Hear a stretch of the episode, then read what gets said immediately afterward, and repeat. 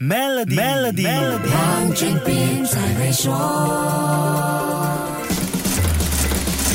你好，我是黄俊斌。今年第一季到第三季的独角兽公司产生数目，凸显了全球经济逆风的涟漪效应已经明显冲击了资本市场。很多已经达到高估值的公司，因为金融市场的动荡而面对了估值萎缩的压力。除了初创公司的估值受影响，不少提供晚期融资的基金公司也面对公开市场波动的巨大影响。动荡的金融市场令很多私募基金对晚期融资暂时打住。CB Insights 的最新报告显示。二零二二年第三季，超过一亿美元的大型融资轮投资数额是二百九十六亿美元，比今年第二季少了百分之四十四，跟第三季全球风投的数额一样，都是九个季度以来最低的数额。那为什么二零二二年跟二零二一年的风投情况会有天壤之别呢？这跟我们最近一直说的几件事情有关系，那就是通胀、加息和地缘政治风险。二零二一年的时候，全球对抗疫情，基本上还是。处处于几乎零利率的环境，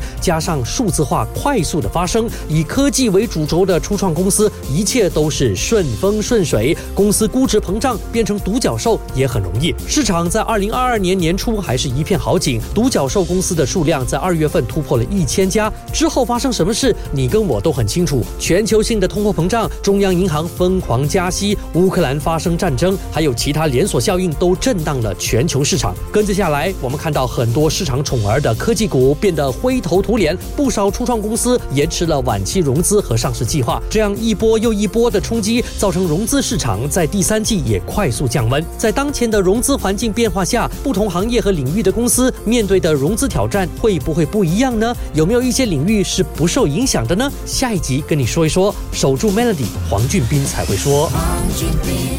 十月二十七日至三十日，Maybank Trades Fair 惊喜不断，一起成为 Trades Fair Millionaire，并打破马来西亚纪录吧！详情浏览 maybank.my/slash tricks fair。